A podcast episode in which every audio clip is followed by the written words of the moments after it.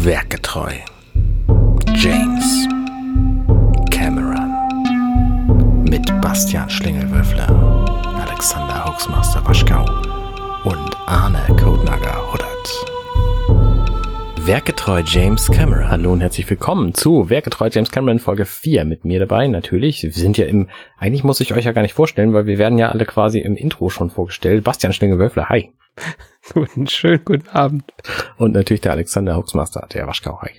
Hallo und natürlich der Chef im Ring, äh, Arne Kotnager Rudert. Hallo. Wir besprechen heute äh, Terminator. Du wolltest sagen Folge Folge 4 wolltest du sagen, gibst du. nee, ich wollte den Film nennen, weil das ist ja so eine Neuigkeit, dass wir dieses Mal Terminator besprechen. Ähm, den ersten Film, ich weiß nicht, ob ihr das ähm, wusstet, der Terminator, ähm, mit Arnold Schwarzenegger, der ist von James Cameron. Kennt ihr den? Arne Schwarzenegger. Arne Schwarzenegger. Das ist doch dieser muskulöse Hamburger. genau. Ja, ja. Genau, ja, wir haben, wir haben ja schon erstaunliche 17 Minuten abgearbeitet dieses Films. Also im Prinzip sind wir fast durch mit dem Film. Ja. Äh, nähern uns mit Riesenschritten dem Abspann. Äh, sprechen jetzt aber nicht über einen der zahllosen Nachfolger, die ja alle grandios gefloppt sind, mehr oder weniger, oder zumindest die meisten davon, Mhm. sondern das Original aus dem Jahr 1984 haben wir äh, uns äh, ja herausgegriffen als Auftakt und haben beim letzten Mal besprochen, wie Sarah Connor erschossen wird. Ja, und dann stellt er sich jetzt raus, das ist gar nicht die echte Sarah Connor gewesen, sondern äh, genau, und das war aber dem Terminator egal. Und davon bekommt jetzt aber die echte Sarah Connor Wind. Naja, es ist schon auch äh, ne, nicht, nicht eine falsche Sarah Connor. Also, ne, also ja, ja, ja, okay, äh, okay. Ich sehe Es das ist ein. auch Sarah Connor, aber ähm, nicht die, die er eigentlich töten, Ja. äh, töten will. Wobei, Das- das, wissen wir auch noch nicht so genau. Das ist Also ja mit gehen diesen, davon aus. mit diesen Zeitreisegeschichten ist es ja auch so ein bisschen so, wenn er jetzt diese Sarah Connor hier, die Kellnerin zuerst umgebracht hätte, hätte dann die andere möglicherweise den großen Retter der Menschheitsgeschichte geschaffen? Weiß man nicht, ne? Das wäre jetzt darauf angekommen, ob dann Kyle Reese mit ihr in eine Ja, aber ich meine, es ist ja nicht auszuschließen. Kiste gestiegen wäre. Das ist jetzt aber sehr hypothetisch. Ehrlich gesagt. Die Ja, Frage, wer, wer, wer diese Vorstadt Sarah Connor, wer die mit Kyle Reese in die Kiste geschrieben, ist ja eher so die Frage. Ja, der ist doch schon auch schnucklig, oder? Ja, aber die sah jetzt eher schon, hatte die nicht eine Family? Da lag doch Spielzeug im Garten. Ja, die sah schon sehr gesettelt aus, das stimmt. Aber auch das muss ja nichts heißen. Ja, servus, der schöne Kyle, kommt Sie doch rein. Darf ich Sie in mein Bettchen einladen? So wird das, wird das wahrscheinlich gelaufen sein. Und So, zack, so wäre, zack, und zack, war die Zukunft wieder gerettet. Ja, sehr gut. Das ist der alternate Schlingel-Cut. Ich kann Ja, mir das Leben vorstellen. genau. Ich fände es übrigens noch schöner, wenn du diese Rolle spielen würdest, ein Frauenkleider. Ich denke, ich denke, das lässt sich einrichten. Und Arne spielt den Terminator und ähm, Als Arne Schwarzenegger. Ja. ich, bin die, ich, bin, ich bin die Couch. Mega. Ja, ja. Also nicht die Couch, auf der gezeugt wird. Also ich stehe da nur rum, wollte ich sagen. Ah, Bitte. Gott, ja. oh Gott, oh Da Gott. bin ich raus. Da wäre ich auch. Ja. So, also wir sind zurück in äh, dem in dem äh, Fastfood-Restaurant und zwar sind wir, ich wollte jetzt sagen Backstage, wie sagt man denn, äh, im äh, Angestelltenbereich dieses Fastfood-Restaurants und Sarah will Pause Hast du machen. gerade gerade Fahrt? Fahrtfuß gesagt? Nein. Nein, nein. Es ist spät am Abend, ich habe einen Knoten in der Zunge, bitte sehen Sie es mir nach. Ähm, und ich muss mich gerade wieder an diese, an diese, an diese Lachsfarben. Wir hatten uns auf Lachsfarben geeinigt, oder? Ja. Ihr habt mich korrigiert. Ich wollte Ja. rosa sagen und dann. Nee, ich es ist kein rosa, nee, nee. Lachsfarbenen Kostüme. Ich kann mich nicht entscheiden, ob das weiß ist oder off-white, weil die Farbe von diesem Film, die lässt es nicht, lässt da keinen Schluss zu. Die Weißkorrektur ist ein bisschen komisch, ja. Und hat ihre Kollegin, die sie, also ihre Kollegin fängt sie ab und sagt, komm mal mit, komm mal mit, komm mal mit. Und, und bei der, bei der Kollegin bin ich mir jetzt nicht ganz sicher von Sarah Connor. Sollen das, äh, ich bin bei den Ohrringen. Das sieht aus wie Tannenzapfen, oder? Das ist doch ähm, so, so Lachseier, oder nicht? Das sind einfach so lachsfarbene Perlen. Ja. Perlenimitat. Ja. Aber so in der Kombination wieder so drum bommeln. Also ich, Nee, so, so Rogen halt. Ah, Das ist die Fischerfroni. Das ist ein Auftakt heute. Jetzt werden die ersten Leute werden den Podcast ab jetzt deabonnieren, habe ich den Eindruck. Ja. Andere werden aber jetzt auch Mit genau da, da dazukommen, deswegen. Ich meine, wie oft kann man schon Leute über eine Frau reden hören, die vor dem Fernseher sitzt und von ihrem eigenen Tod erfährt? Das ist schon Genau. eigenartig, oder? Wir gehen nämlich jetzt in die Employee Lounge, die auch so richtig schick aussieht. Ich finde auch diese weißen Socken, die da auf dem Tisch hochgelegt sind, finde ich sehr spannend von der einen Kollegin von Sarah Ja, ja, ja. Die hat sie Ah. aber auch an. So ist jetzt nicht so, als würden da einfach nur Socken liegen. Aber es, sind auch, Fü- es sind auch Füße und die Kollegin drin in den Socken. Und sie rauchen Backstage das, da, ne? genau, also das, das ist einfach immer wieder, das ist damals ja völlig normal gewesen. Ja. Also das ist so ein, das datet so einen Film schon extrem stark, weil das überleg dir mal, du kämst heute in so einen, in ein Restaurant rein, wo halt im, im Backroom geraucht wird. Und das ist ja nicht so, als würde da einmal irgendwie eine Person mal irgendwie an der Zigarette ziehen, sondern ich meine, da steht ein Aschenbecher und jeder hat irgendwie eine Fluppe im Gesicht.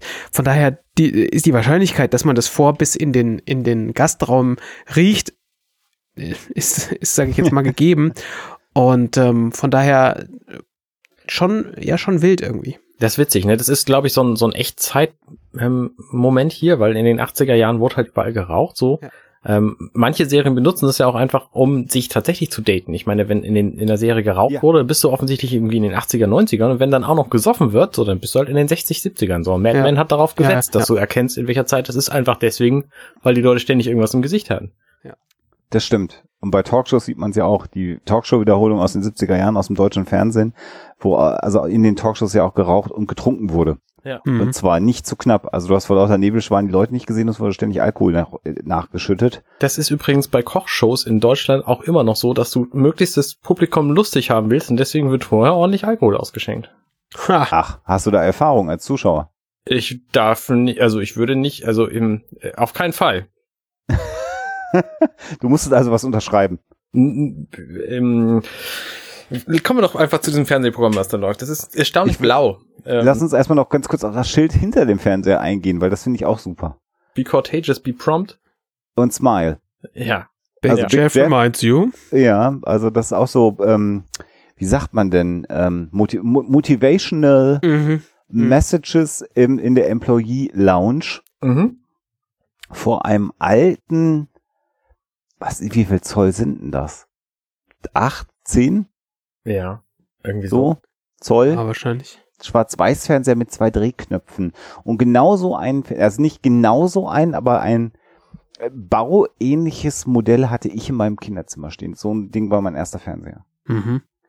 Das ist Und so eigenartig, dieser, dieser Weißabgleich in dem Fernseher, der funktioniert überhaupt nicht. Weil das Echtlicht hat halt eine ganz andere Farbtemperatur als dieser Fernseher. Weil selbst wenn der schwarz-weiß ist, so, der wirkt halt auf diesem Bild, wirkt er einfach hellblau, mittelblau. Ja, ja, ja. So statt irgendwie äh, weiß. So, das ist schon eigenartig. Genau. Ja. In der Großaufnahme sieht man es dann besonders gut.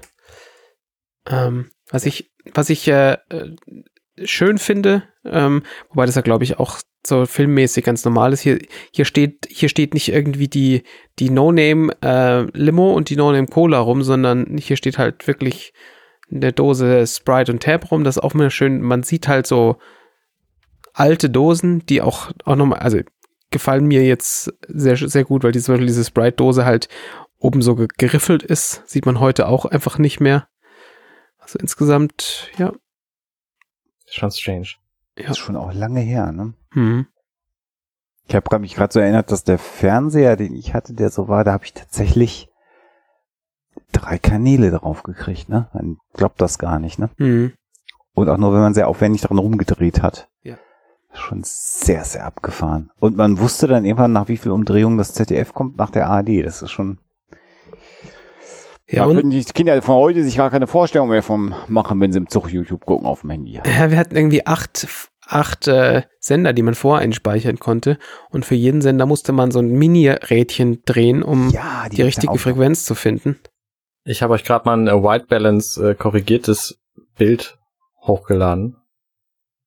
Das ist schon abgefahren, wie gelblich das äh, Licht in diesem Krass. Raum eigentlich sein ja, müsste. ja, ja, krass. Krass. Ja.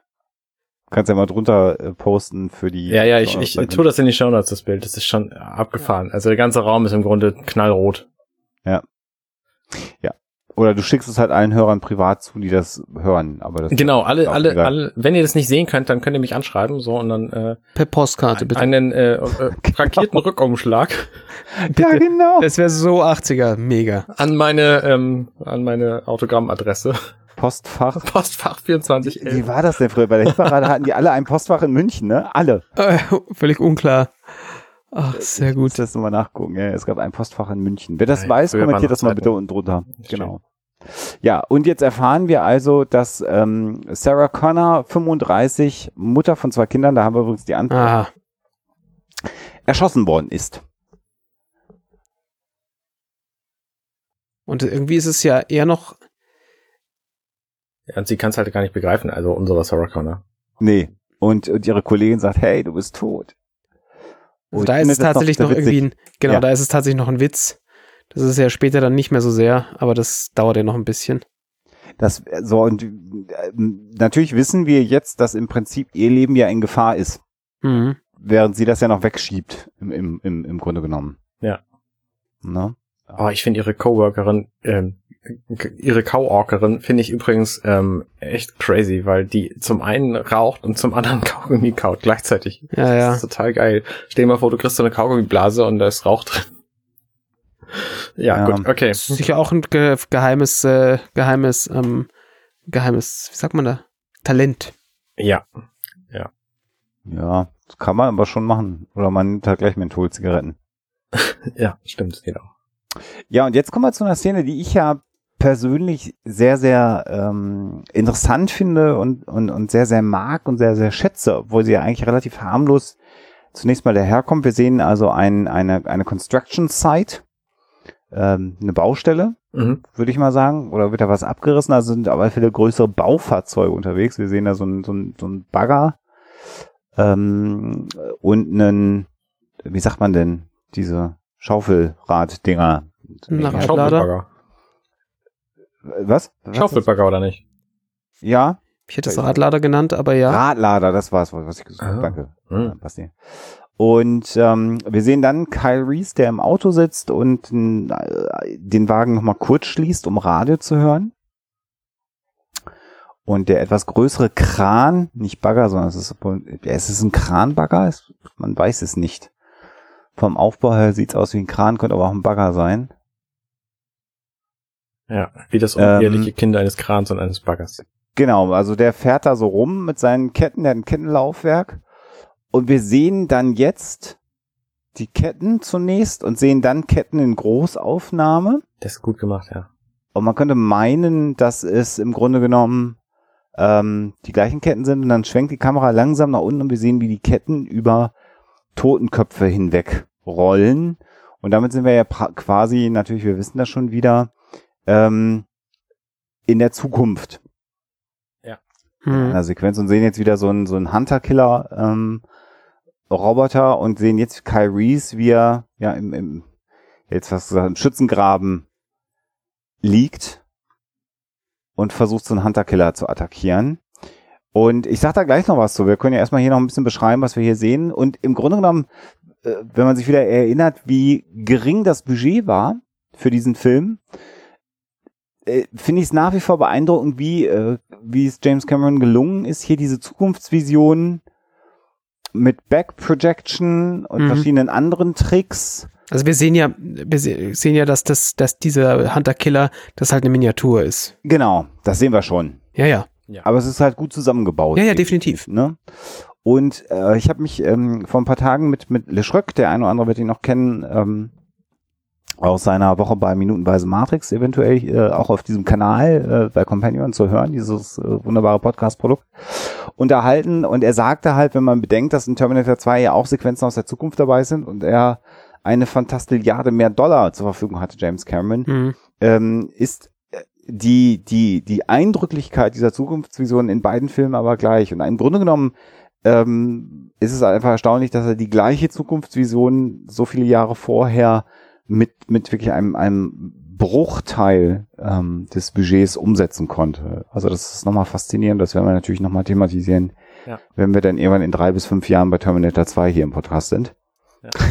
Also man, man sieht natürlich auch sehr, sehr schön, dass man äh, nicht, nicht äh, irgendwie das, das hier fahren Massen und, und Explosionen, was weiß ich, irgendwas äh, Feuerwerk braucht, sondern dass halt ein Close-up von einer, von irgendwie einer Kette, die über, über ähm, Köpfe fährt oder irgendwie noch mal irgendeine Wand zum Einstürzen bringt, dass das völlig ausreicht, wenn man halt in der Lage ist, vernünftig das Ganze zu framen und in Kontext zu setzen mit Ja.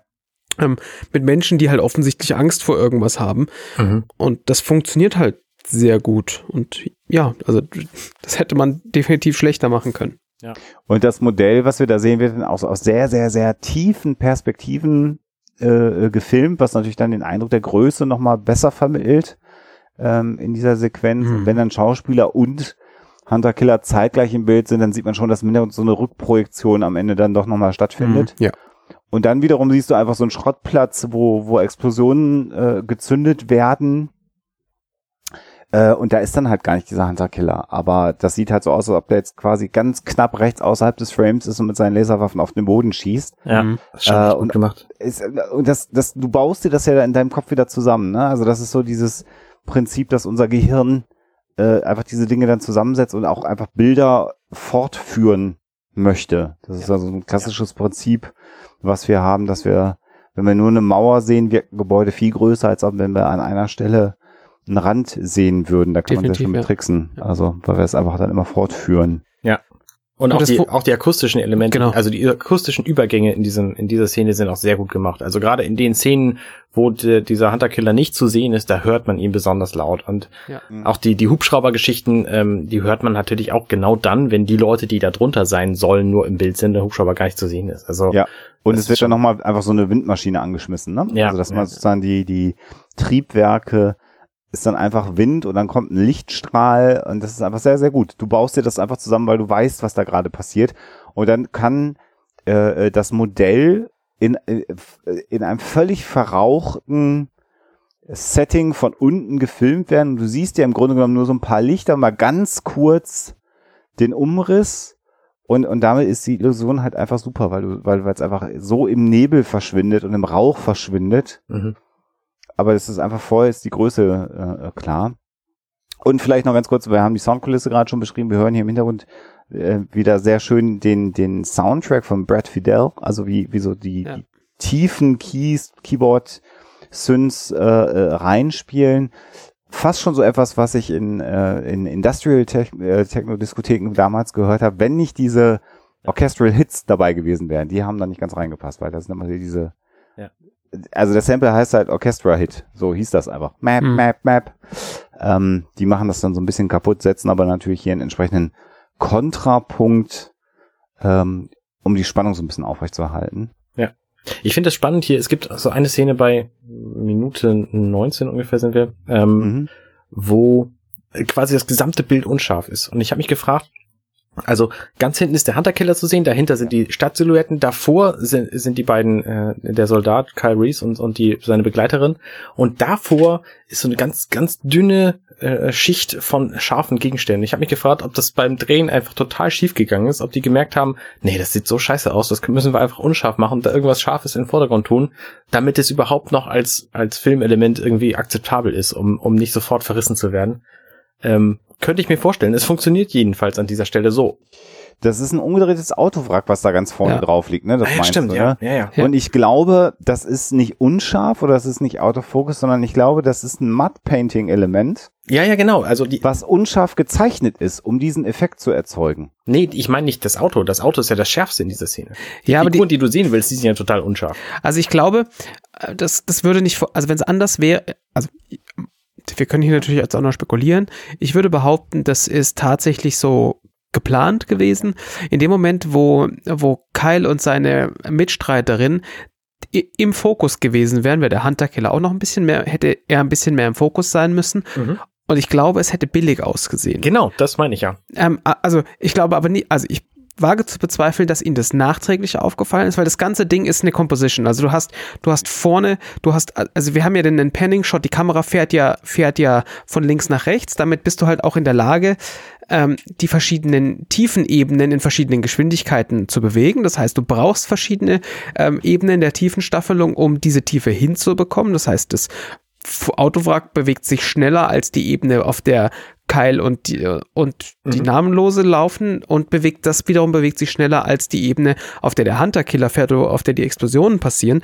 Und du musst natürlich eine Ebene wählen, die, ähm, die den Fokus hat. Hätten wir jetzt den, das Autowrack nicht im Fokus gehabt, wäre das Autowrack sehr außer Fo Autofokus gewesen und es wäre völlig unklar gewesen, was passiert da. Und da, dass du überhaupt jemanden da vorne im Vorder äh, also im Mittelgrund laufen siehst, reicht ja völlig aus, um zu, genau zu wissen, was da passiert. Also ja. ich glaube, es ist alles sehr, sehr gewollt. Der Hunter-Killer hätte natürlich tatsächlich ein bisschen unschärfer sein müssen, wenn wir uns die, äh, die Tiefenstaffelung so angucken, weil der ist genauso unscharf wenn nicht sogar ein bisschen weniger als die zwei Soldaten. Das heißt, dem hätte man vielleicht noch ein bisschen mehr ähm, Lensblur geben müssen, aber ja, sei es drum. Also was ich auch meinte, war, man kann ja auch so einen Shot antizipieren, bevor er entstanden ja, ja. Okay, ist. Und ja. er funktioniert halt auf diese Weise, obwohl ein Großteil von allem, was uns tatsächlich interessiert, unscharf ist. Ja. So, und ich glaube, dass es da dem geschuldet ist, dass es möglicherweise einfach nicht echt aussehen würde, wenn es halt schärfer wäre. Mhm. Ja, nee, nee, dann sind wir ja äh, beieinander. Und dieser Effekt ist ja so ein bisschen so wie die alten Computerspiele so in den, in den 80er bis 90er Jahren, die dann angefangen haben, das sogenannte Parallax-Scrolling zu mhm. Ne? Mhm. Also wo dann mhm. so eine Tiefe vorgetäuscht wurde, weil die Ebenen unterschiedlich schnell sich an der Kamera in Anführungsstrichen vorbei bewegt haben. Und genau dieses Prinzip setzen sie ja hier auch ein, um die Tiefe zu erzeugen. Ne, also wenn jetzt die Kamera gleich nach links schwenkt, geht vorne das Auto viel schneller als der andere Hintergrund. Ja. Und das ist, das ist genauso dieser, dieser Effekt, der hier künstlich ähm, äh, zusammengebaut ist. Was ich sehr, sehr lustig finde, weil ich habe gerade während Schlinge ähm, das ausgeführt hat, nochmal so ein bisschen vor und zurückgesprungen. Ähm, Cameron benutzt hier zweimal den gleichen identischen Schuss von Kyle Reese und seiner Begleiterin, wie sie unter so einem schrägen Betonträger vorkommen.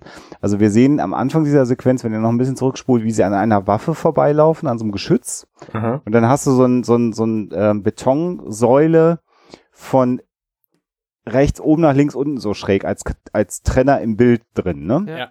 So. Dann klettern sie daran vorbei, dann kommt der Schuss, über den wir lange ganz ausführlich gesprochen haben. Sie verschwinden wieder links so ein bisschen im Hintergrund. Geil. Und dann ja. kommt exakt der gleiche Schuss ja. nochmal. Ja. Und es ist nicht dieselbe Location, es ist der fucking selbe Schuss. Ja, es ja. Ist, äh, also das ist ja unfassbar. Das ist mir gar nicht aufgefallen. Ist ja, ich bin begeistert. Ja, ja. Clever. Einfach wahrscheinlich, um, um für den Zuschauer die Topografie nochmal deutlich zu machen, wo sie da langlaufen, um nochmal deutlich zu machen, dass sie da wieder an was vorbeiklettern. Aber weil er wahrscheinlich keinen anderen Schuss hatte und sagte, nee, ich muss den Leuten besser erklären, wo sie langlaufen, hat einfach das. Vielleicht ist es ein anderer Take, aber es ist einfach exakt die gleiche Sequenz. Ja. Also marginal ist, anders, ich, aber das, das ist wahrscheinlich sogar der gleiche Schuss. Also das, ist, das ist ja wirklich. Fiel mir der auf. Weil der Bus, den du da siehst, hinter dem sie da verschwinden, das ist ja so ein Bus, wenn man da jetzt Zeit hat, sich das anzugucken, der ist gar nicht da. Ne? Das ja, ist ja, ja, so, so, ja. so eine Art Schulbus oder so, was da liegt, würde ich mal behaupten.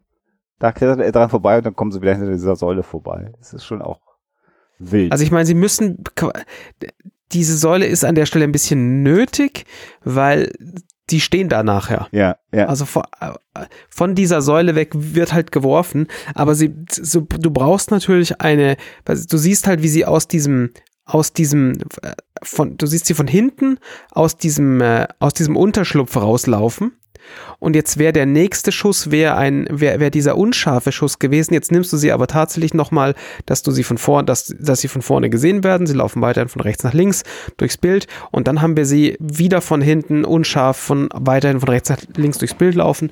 Äh, ist, wär, ist, war wahrscheinlich insgesamt schöner, das so zu haben. Ja. Das ist aber schon sehr, ist sehr, sehr witzig. Ist, ist witzig, oder? Also. Ja.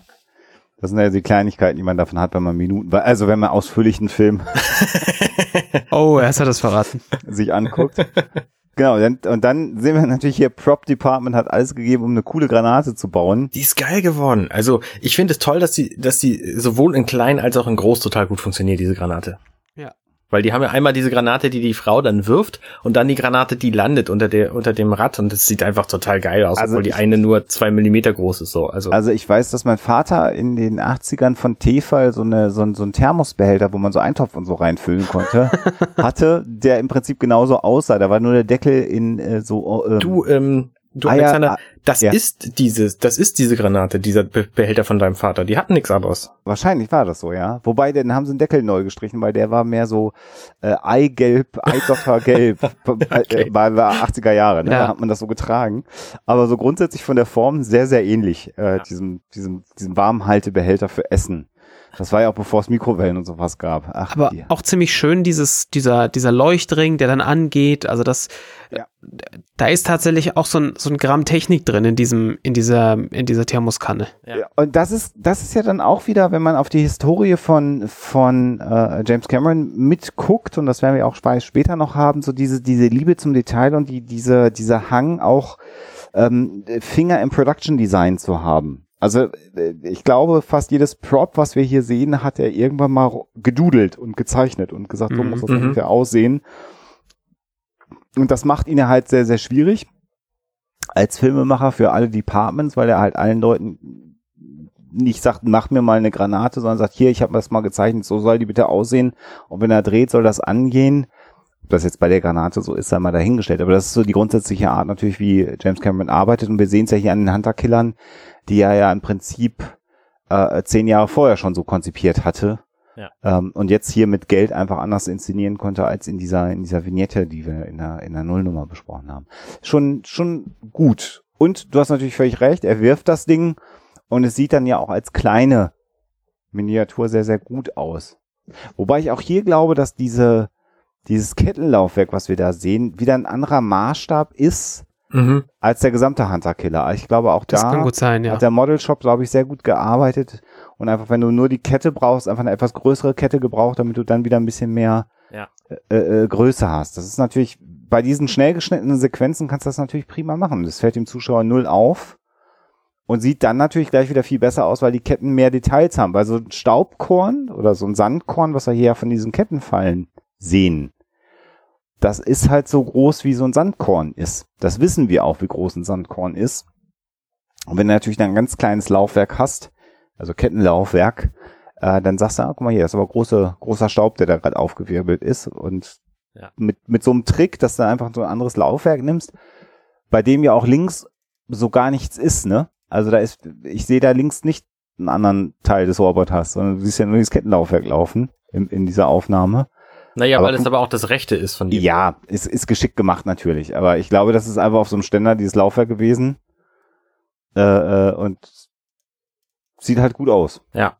Was äh, nicht so richtig gut aussieht und äh, auch schade aussieht, äh, ist so letztlich ist, dass seine Kollege dann einfach von so einem Laserstrahl weggebombt wird.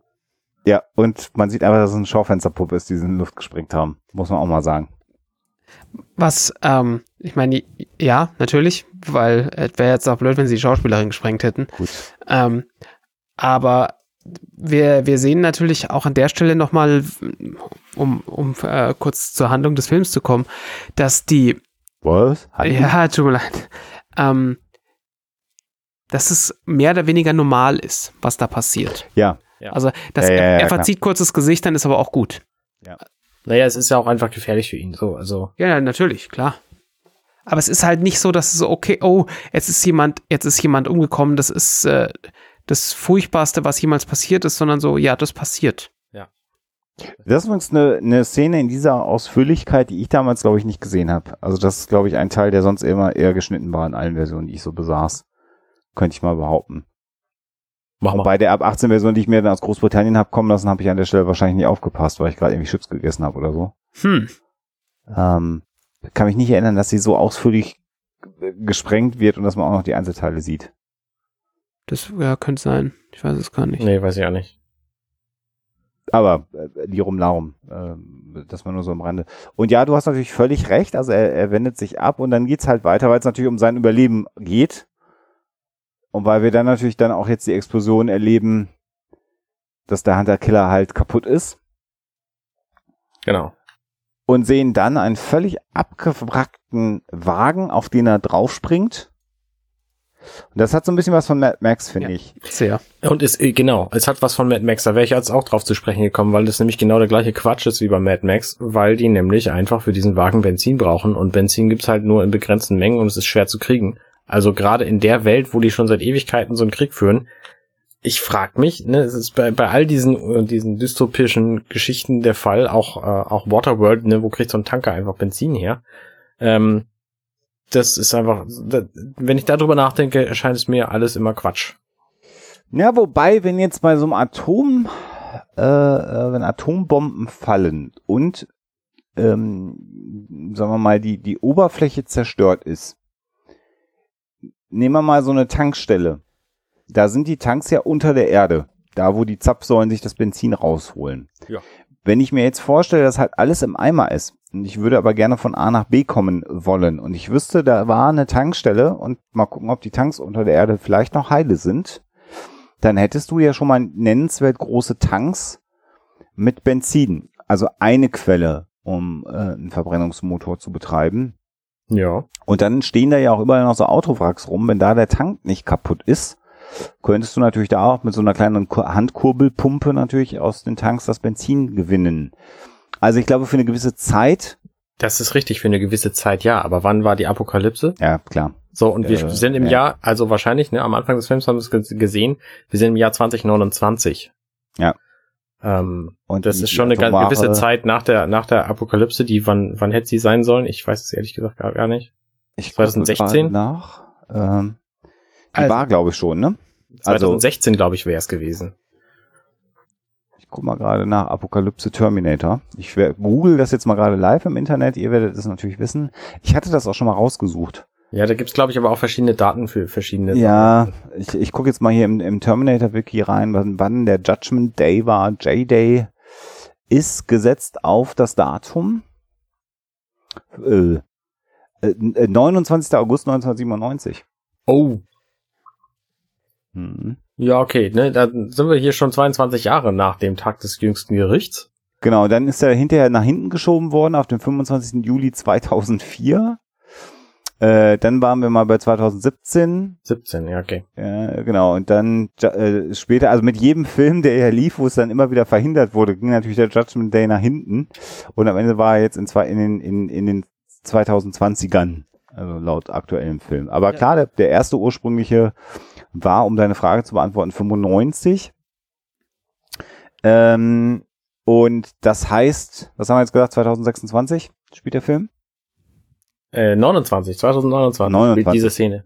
Dann sind wir also äh, äh, vier Jahre, äh, 34 Jahre, wenn ich richtig rechne, 33 Jahre? 34 Jahre in der Zukunft. Also 34 Jahre nach der atomaren Apokalypse immer noch Benzin in den Tanks. Ich habe jetzt mal ein bisschen diese Szene äh, wiederholt durchgehört. Ich höre da schon drehende Reifen auf Kies. Ich höre da Geschüsse. Ich höre da vieles, aber ich höre kein lautes Motorengeheule. Ähm. Ist es vielleicht einfach kein Verbrennungsmotor? Wow. Ja, das kann natürlich sein. Wobei, ich weiß nicht, wie weit die in, in den verbleibenden Jahren von 84 bis 97 ähm, mit der Elektroautoforschung noch gekommen sind, um im Jahr 2029, 22 Jahre nach dem immer noch, also Ist ein Tesla. ne, ihr Wahrscheinlich. wisst, worauf ich hinaus will. Also ich, es passt halt alles irgendwie vorne und hinten nicht. Aber wenn es ein Tesla wäre und die äh, Solarzellen sind verdeckt, dann die, die Maschinen kein Sonnenlicht kriegen und deswegen die Menschen so weiter. Ah, nee, falscher Film. ja. Scherz. Ja, also gut. Ähm, Das stimmt, das fehlende Motorengeräusch ist schon eigenartig, ja. Also es müsste, weil in Anbetracht dessen, was Ja. es für ein Fahrzeug ist, müsste ja sehr, sehr laut sein. stimmt. Sie fahren ja sehr, sehr offensichtlich sehr, sehr hochtourig. Man müsste ihn deutlich besser hören. Ähm, Aber warte mal gerade. Oh warte je. mal gerade. Es brennt. ja, weil er geschossen hat, ne? Ja, Ich okay. mein, Da, Ja, gut. Fragen über Fragen. Aber ja, es ist ein valider Punkt. Ähm, ja, ist ein valider Punkt. Punkt. Aber gut, wissen wir halt nicht. So, das ist für diese Szene jetzt auch nicht so wichtig, ehrlich gesagt. Nee, genau. Und dann schießt also der, der Hunter-Killer schießt auf das Auto. Kyle Reese fährt. Sein Kumpel ist nach hinten gesprungen auf das Geschütz, was hinten aufs Auto äh, montiert ist. Wir sehen auch sehr schön, dass es eine Puppe ist, die da drauf steht. Ja, ja, das ist ziemlich Die ganze fantastisch. Zeit, das ist schon auch krass. Und der Wagen verunglückt, kippt auf die Seite. Kyle Reese ist eingeklemmt und wir sehen dann Flammen hochschlagen. Und er schreit und kann sich nicht befreien und schreckt dann hoch Hm. und ist scheinbar eingeschlafen. Das wäre ja so die einfache ähm, Theorie. Ne? Ich äh, möchte noch mal kurz anmerken, auch die Menschen schießen in dieser Zukunftssequenz mit, äh, mit Laserwaffen. Laserwaffen. Also das ist nicht eine, eine Technik, die den Maschinen vorbehalten ist, sondern die haben die sich halt auch irgendwie geklaut. So. Genau, ja, ja, ja. So, und das ist ganz spannend. Mir ist dann erst nach meinem Psychologiestudium bewusst geworden, dass, also klar, verbucht man das als Traumsequenz. Ne? Der ist erschöpft, ist da im Auto eingepennt und träumt äh, vom Krieg. Ne? Das wäre so die mhm. einfache Interpretation. Ich habe dann hinterher durchs Psychologiestudium, als ich das dann hinterher nochmal gesehen habe und gerade auch die äh, Transition, der Übergang von der Kette dieses, dieses, ist übrigens ein Bohrkran, weil jetzt, wenn er aufwacht, sehen wir, dass dann ein Bohrer dran hängt. Die Ketten dieses Bohrkrans in 1984 ja zu diesen Ketten des Hunter Killers werden, die über den, äh, über die Totenköpfe fahren. Und so eine Sequenz, das ist eigentlich das, was wir heute aus dem Internet kennen, äh, wenn die Leute auf Twitter das benutzen und nicht wissen, wovon sie reden, das ist ein Trigger. Und man kann diese ganze Sequenz nicht nur als Traumsequenz ähm, interpretieren, sondern auch als das Ergebnis einer posttraumatischen Belastungsstörung, die Kyle Reese erlebt hat. Mhm. Das heißt, es kann durchaus sein, dass ein ähnliches Ereignis, ähm, dass er das wirklich erlebt hat. Also, dass jemand erschossen worden ist im Kampf und so, davon ist ja mal auszugehen, dass er schwere Wunden zu, äh, bekommen hat. Das sehen wir ja auch an den Narben an seinem Körper.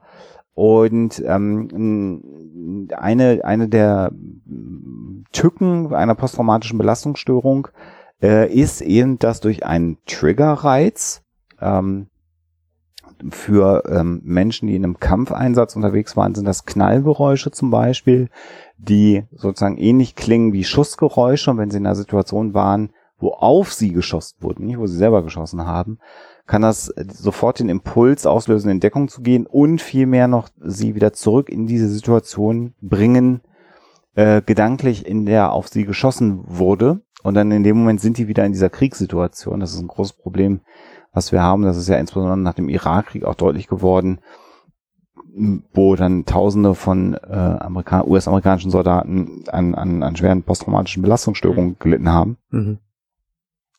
Und was wir hier sehen, und früher war ich ein bisschen unschlüssig, heute glaube ich, dass Cameron durchaus äh, auch darüber was gelesen hat. Äh, der wird auch was über Soldaten gelesen haben, als er das Drehbuch geschrieben hat, weil so ist der halt drauf, der Typ.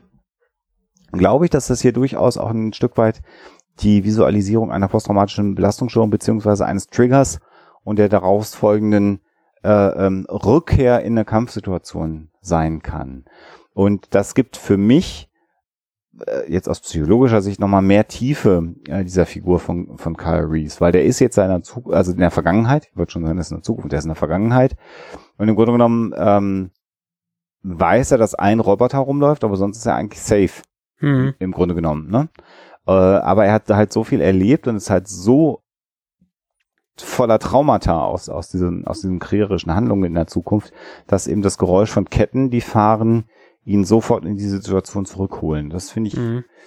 e extrem spannend und das ist halt, ich finde das halt spannend, dass diese Sequenz insgesamt diese mehreren Ebenen der Betrachtung ähm, erlaubt. Also wenn du das nicht weißt, wie eine posttraumatische Belastungsstörung funktioniert, dann ist er halt eingepennt und dann wieder aufgewacht ähm, weil er eine Abtreibung hatte, aber es funktioniert halt auch genauso gut als Visualisierung einer, einer posttraumatischen Belastungsstörung. Das finde ich sehr eindrucksvoll. Das ähm, ähm, war einer der Gründe, warum ich damals im, im Psychotalk unbedingt mal über die Filme mit Arnold Schwarzenegger reden wollte, weil ich diese Sequenz da auch thematisiert habe, weil ich es einfach eindrucksvoll finde. Mhm.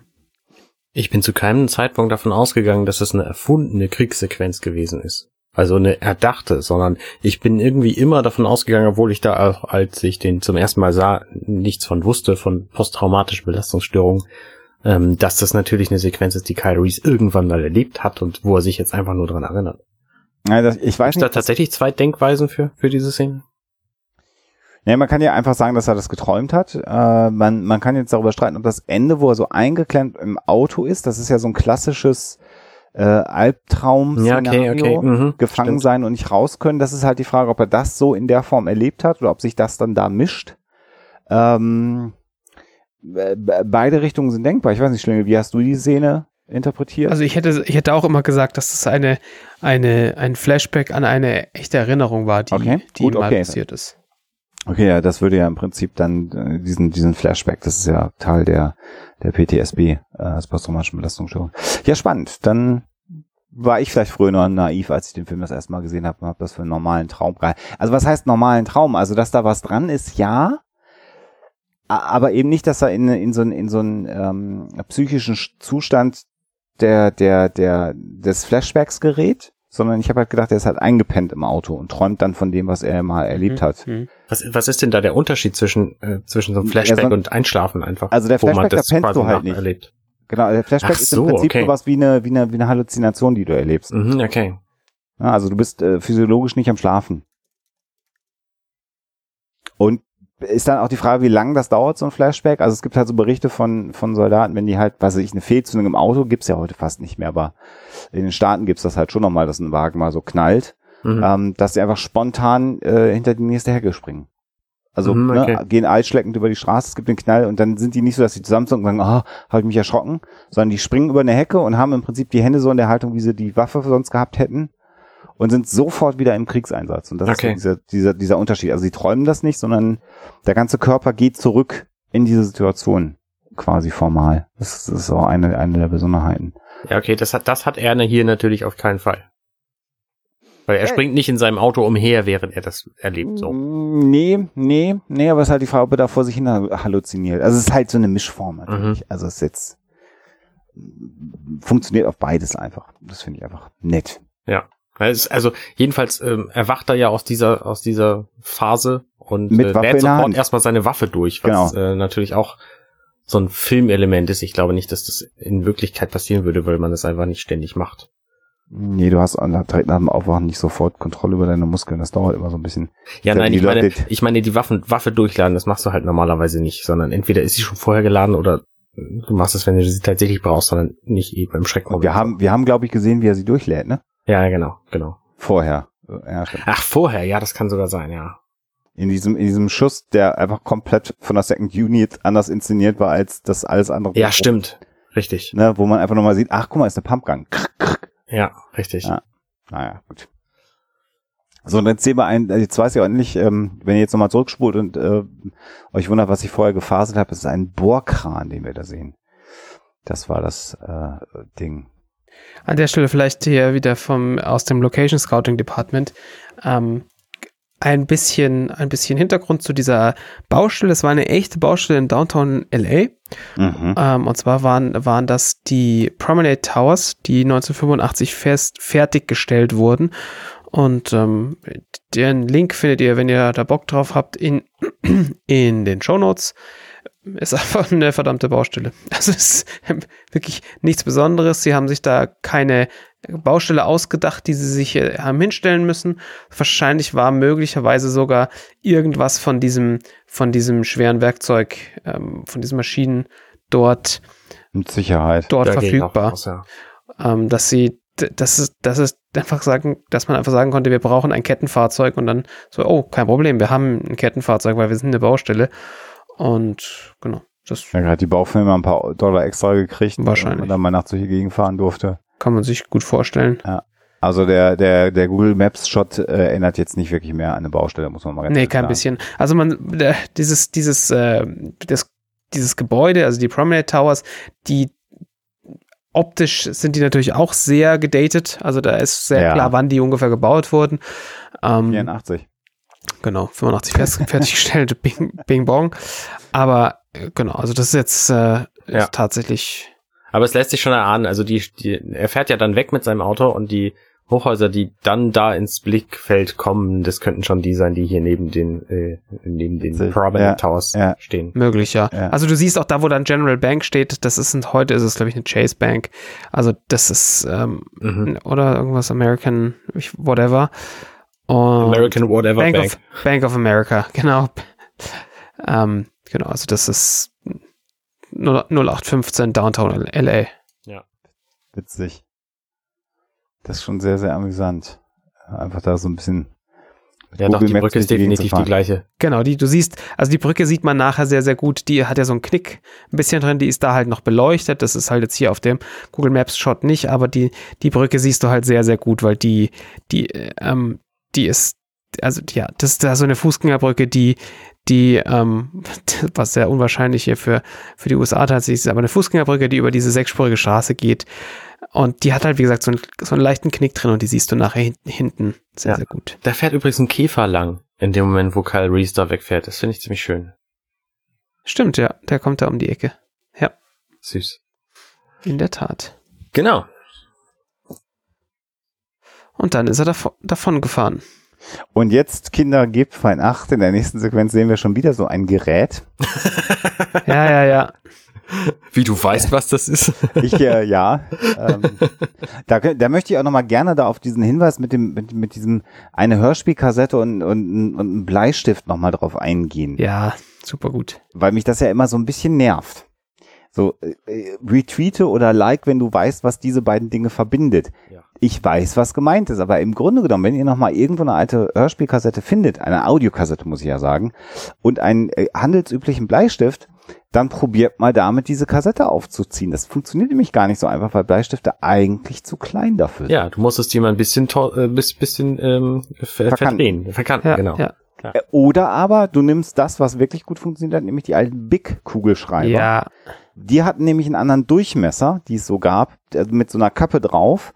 Und mit denen ging das dann direkt, da musstest du nicht verkanten. Also im Grunde genommen müsstest du eigentlich ja so einen Big-Kugelschreiber und eine Audiokassette abbilden. Also was ich- diese macht. was ich ja tatsächlich mehr benutzt habe, ist ja noch was anderes. Ich hatte so Filzstifte, die, die ähm, oben schon so geriffelt waren und die haben ganz, ganz, ganz genau in dieses, in die, in die Zahnung, Rädchen. in ja, die Zahnung da reingepasst. Unglaublich. Und ist das denn überhaupt ein echter Walkman? Kann man das erkennen? Oh, das ist, nicht, ne? Nee, das ist kein Walkman. Weil ähm, der Walkman ist ja ein geschützter Begriff von Sony. Ja. Ja.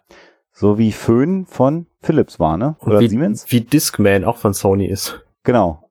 Ja, genau.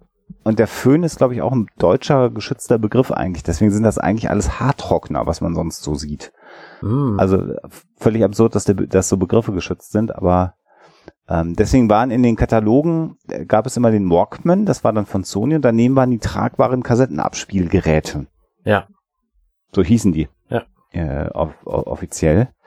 Und ähm, ich finde, also äh, neben den äh, roten aufgeklebten Fingernägeln der Mitbewohnerin von Sarah Connor, die man da ja auch sehr schön sieht, die wahrscheinlich furchtbar praktisch im echten Leben sind, mhm. finde ich auch sehr schön da hinten diese Flasche Muscle Rub.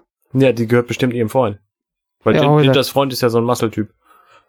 Das ist schon witzig. Ja.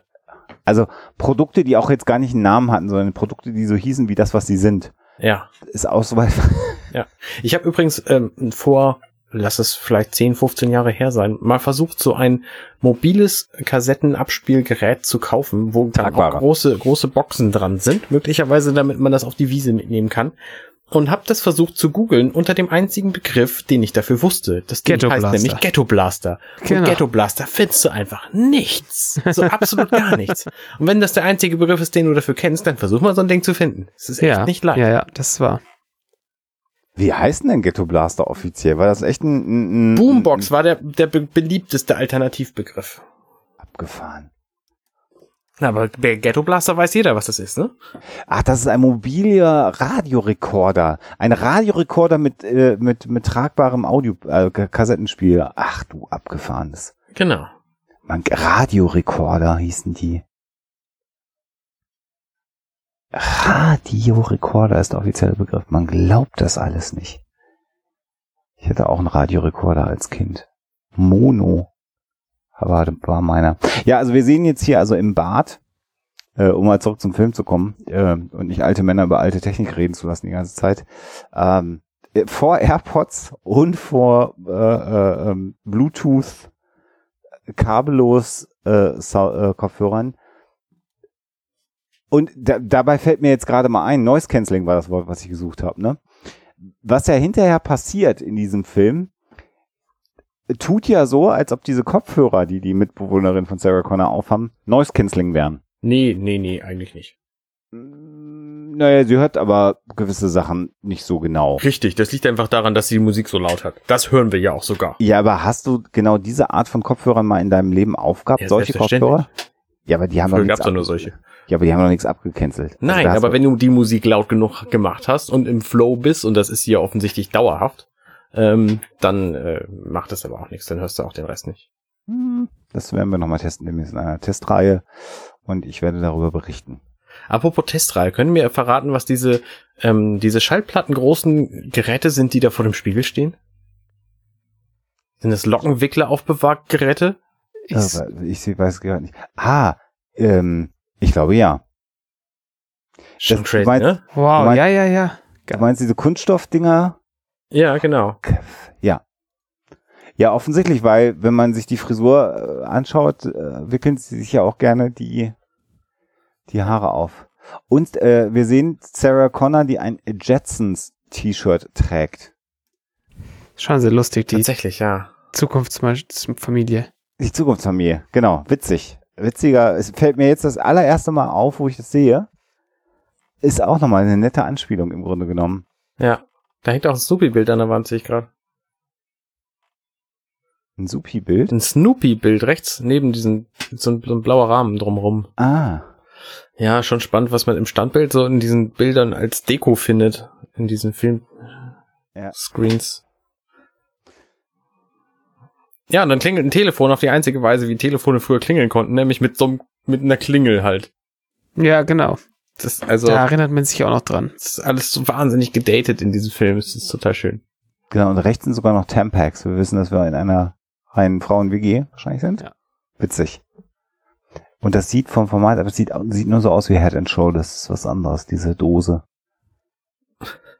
Ich gucke, ich gucke jetzt gerade hier nochmal die Bartprodukte. Aber ja, es klingt ein Telefon. Da war Genau. stehen geblieben. Entschuldigung. Und da Ähm. ist eine Stimme dran und die erzählt eine, eine ähm, Szene, die wir auch, also die ich jedenfalls aus meiner Kindheit äh, kenne, weil da gab es nämlich so Telefonnummern, da konnte man anrufen und dann haben Frauen solche Dinge erzählt, wie da am äh, Telefon jetzt gerade eine Männerstimme erzählt. Ähm, ich äh, knöpfe mit, mit deinen, mit meinen Zähnen, mit deinen Zähnen meine Hemd auf. Ähm, und äh, Woher weißt du denn, was diese Telefonnummern erzählt haben? Was? Ich war gehört natürlich. Ähm, und ähm, dann äh, war das aber der Freund von Ginger und dann ist Sarah rangegangen. Das ist eine lustige Szene so, um das ein bisschen aufzuheitern, dass wir eigentlich in einem total gruseligen Film sind. Ja, das, Und sie lässt, also es ist lustig, sie lässt ihn natürlich reden Ja, und ja, reden und klar. reden. Das ist schon relativ, also auf eine, auf eine ähm, quatschige Art und Weise ist das relativ lustig. ja. Und ähm, sie, ja, wie gesagt, sie lässt ihn reden und irgendwann so, hey, wer spricht denn da überhaupt? Und dann ist er, ja, sehr schockiert. Ja, ja, ich meine, also im Grunde genommen äh, beschreibt er, wie er sie auszieht, wie er mit, der, mit den Zähnen übrigens nicht die Knöpfe öffnet, sondern das Höschen dann auszieht. Soweit ist er ja schon, solange lässt sie ihn ja reden, äh, bevor sie, bevor sie dann sagt, wer ist denn da überhaupt? Und hier haben wir auch den Fall gehabt, dass sie gerufen hat und ähm, Ginger hat's nicht gehört, Ja, weil sie genau, die Musik so laut hat. genau. Das wage ich zu bezweifeln. Weil das Noise-Inducing Headphones sind. In, inducing. ja. Ja, das ist, denke ich, sehr korrekt. Es lässt mich übrigens weiterhin nicht los, welches, äh, welches mobiles Abspielgerätmodell das ist. Ja, ne, man kommt da nicht so. Ich glaube, später ist es noch besser im, im Bild. Das Schöne ist, als Ginger dann ans Telefon geht, erzählt Matt halt die gleiche Szene wortgetreu nochmal. Nochmal. Genauso. Das ist echt Das ist, schön. der ist einfach auch nicht der hellste, das muss man einfach mal sagen. Ja, definitiv. Nee, er ist nicht der hellste, der war offensichtlich im, im, im Braune-Studio. Ja, ja, und das ist auch auf, die, auf jeden Fall sein Muscle Rub, der da in dem im Waage. Im, im. Geil ist übrigens, dass er ein Einstein-Shirt trägt. Warte. Tatsächlich. Das ja? ist ja der Hammer, ey. Ein Muskelshirt, wo Einsteins Antlitz drauf zu sehen ist. Äh, herrlich. In den 80ern ging alles. Und ich finde auch spannend, dass im Grunde genommen ähm, äh, die Wohnung, in der er sich jetzt befindet, aus der er telefoniert, von der Farbgebung her exakt so aussieht wie die Wohnung der beiden Mädels. Mhm. Und ich könnte fast mir vorstellen, dass das die gleiche, das gleiche Set ist, nur einmal aus einem anderen Winkel gefilmt. Ja, es kann sein, ja. Weil ich finde, das ist so von der Beleuchtung, von der Farbgebung, die Wände, die Wände sind nur eins zu eins die gleiche Farbe. Also gut, vielleicht hat man in Amerika komplett gleiche Wände überall, aber ich finde, oder? Und die Lampe, jetzt gucke ich nochmal gerade die Lampe hinter Sarah Connor. Diese dreieckige Lampe mit dem leichten Riffellook. Na jetzt, na komm, ich habe ungut gespult. Jetzt wollen wir nochmal gerade gucken. Hm, Na, ist ein anderer Lampenschirm, der ist glatt bei ihm. Nicht geriffelt. Na gut. Aber ja. Und Telefone mit Schnüren. Ja, natürlich. Sowohl am Hörer als auch am Telefon sehen wir hier. Genau, ja. Das hatten wir auch schon ausgiebig diskutiert in der Szene mit dem Ach, Porn-Shop. mit, dem Waffen, Waffen, Waffenladen, ne, wo es getüttelt war. Genau, ja.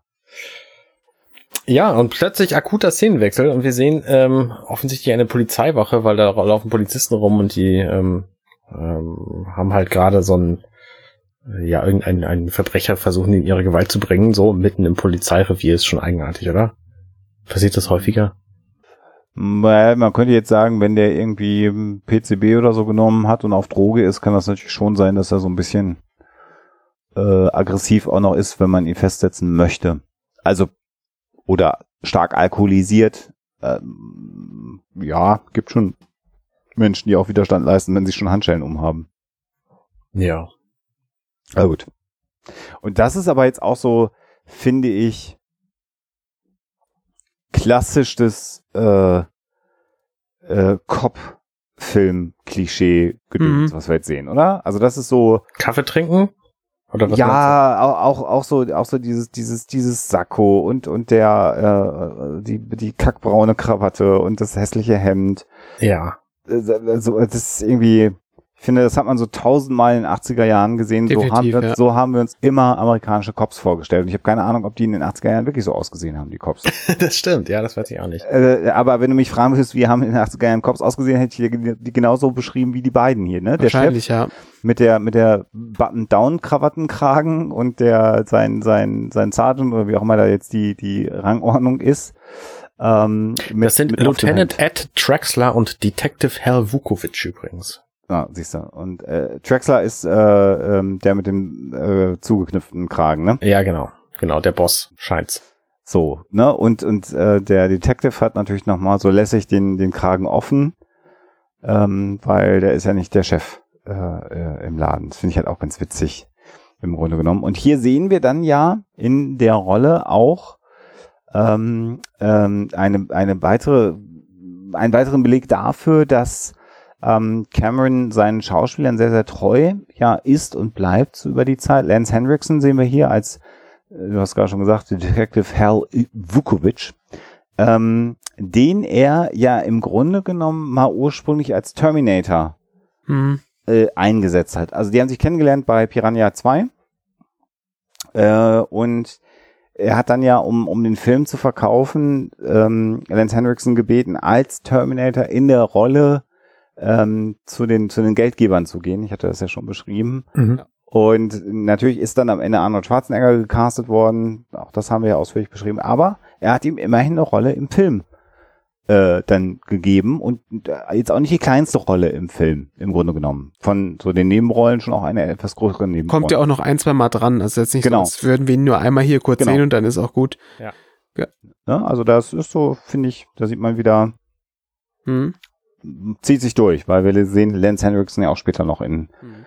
äh, Filmen von James Cameron. Genau. So, der berichtet jetzt eben einmal Äh, über... Moment, Moment, Moment. Der andere Schauspieler übrigens, ähm, das ist Paul Winfield und der hat tatsächlich, habe ich gerade rausgefunden, auch bei Star Trek 2, der Zaun des Khan von 82 mitgespielt. Ach, Einen Terrell, aber ich erinnere mich ehrlich gesagt nicht dran. Also das kann keine große Rolle gewesen sein. Ich überlege gerade. Wahrscheinlich einer von, von der Brückencrew, oder? Vielleicht. Naja, jedenfalls ist die Szene auch, ähm, die wir hier sehen, du hast es ja gesagt, ähm, schon optisch genauso typisch polizeimäßig, wie wir sie erwartet haben. Aber auch der Dialog ist typisch polizeimäßig. Na, was haben wir? Na, ein totes Mädchen. Ah, gib her. So. Mhm. Ähm, also völlig unbeeindruckt davon, dass da halt schon wieder mal ein Mord passiert ist, wie das halt in L.A. dann Ich muss- auch ständig ich muss- alles. Ich muss gerade noch mal reinhacken. Ja, ähm, was? äh, dass du das jetzt, äh, das muss ich dir jetzt einfach nochmal sagen, Arne, weil du machst ja einen PK-Podcast. Ähm, äh, Paul Winfield war auch übrigens der Captain Darton bei Darmok. Oh. Darmok und Shalat auf Tanagra. oh. die Arme weit. Der Typ, das ist der. Das ist ja witzig. Da hat er halt einfach nur das ganze Gesicht voll mit Kunststoff gehabt, offensichtlich in der Rolle. Hm. Ja. Aber ja, er ist es. Ich habe gerade nochmal in der IMDB ein bisschen gewühlt. Sorry, dass ich dich da Ja, in der Tat. In Aber der das finde ich nochmal so für, für Leute, die äh, Star Trek-Fanig sind, also offensichtlich im Star Trek-Universum durchaus auch aktiv ähm, gewesen, Paul Winfield. In jedem Fall. Witzig. Tja. Ja, so kann's gehen. Ähm, ja, äh, du hast gerade schon gesagt, klassische Szene. Wir sehen auch mal endlich ein bisschen Blut. Endlich, in Anführungsstrichen. Auf dem Foto so ein bisschen. Aber auch eher schlecht gemacht, oder? Es sieht nicht so furchtbar echt aus, oder? Ja. Rotes Shirt. Naja, schon ein weißes Shirt mit so komischen roten Flecken, oder?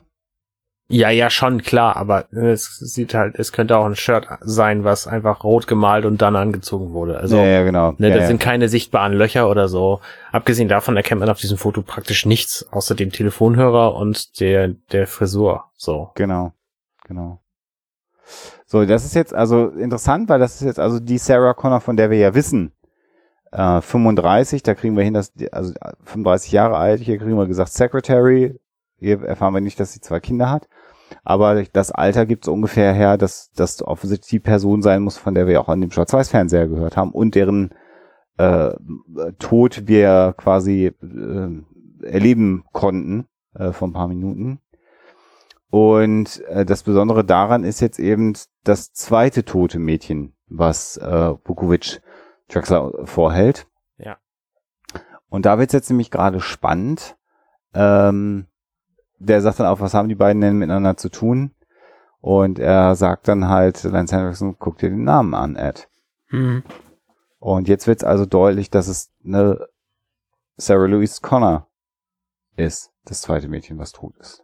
Ich, ähm, ähm, ich, ich kenne mich natürlich mit Waffen nicht so aus wie du, Basti, aber Oh je. ähm, wenn da so ein Terminator, ich meine, wir haben ja vorhin noch erfahren, was er alles kauft an Waffen.